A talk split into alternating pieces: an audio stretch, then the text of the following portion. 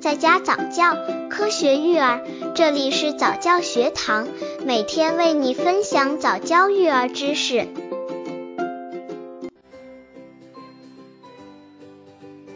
三十，怎样应对服糖丸后不良反应？哪些宝宝不能吃糖丸？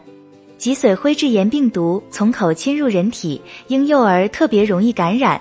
它会在扁桃体内进行繁殖，最后侵入到血液中，影响到中枢神经系统。小儿麻痹一旦入侵，会影响运动神经元，从而造成孩子肌肉软弱无力，给宝宝带来非常大的危害。服用糖丸是一种安全有效的预防措施，但是也有些宝宝在服用糖丸后会出现不良反应。那么，怎样应对服糖丸后不良反应呢？刚接触早教育儿的父母，可以到公众号早教学堂获取早教育儿课程，让宝宝在家早教，科学育儿。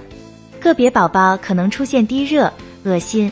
呕吐等症状，但一般都不会很严重。也有些妈妈可能发现宝宝的大便次数增加了，但一天一般不超过五次，大便比平常稍稀，且多为黄色稀便。宝宝的症状看起来好像腹泻，但与腹泻不同的是，宝宝精神很好，不会哭闹，他们往往没有难受的表现。如果仅是服糖丸后的轻微不良反应，这些症状一般二三天就可以自愈。如果服糖丸后不良反应严重者，应立刻带宝宝去医院做进一步的检查。哪些宝宝不能吃糖丸？糖丸是口服脊髓灰质炎减毒活疫苗的简称。所谓减毒活疫苗，就是经处理过的病毒在体内可复制，也是机体可表现为一个轻型的感染过程，但一般不会致病。对于绝大多数正常的儿童来说，口服糖丸是安全的，但对一些具有特殊问题的宝宝来说，它有可能会导致宝宝患小儿麻痹症而造成终身残疾。那么哪些宝宝不能吃糖丸呢？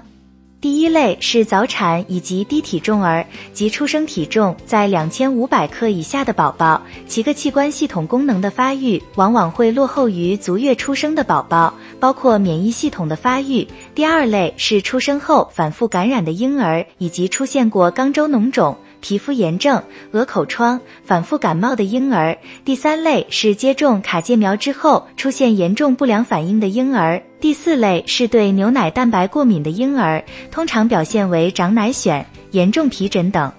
前三类宝宝有可能自身存在免疫功能缺陷的问题，他们口服糖丸不但不能起到预防疾病的作用，反而有可能患上小儿麻痹症，而且发生的几率远高于正常宝宝。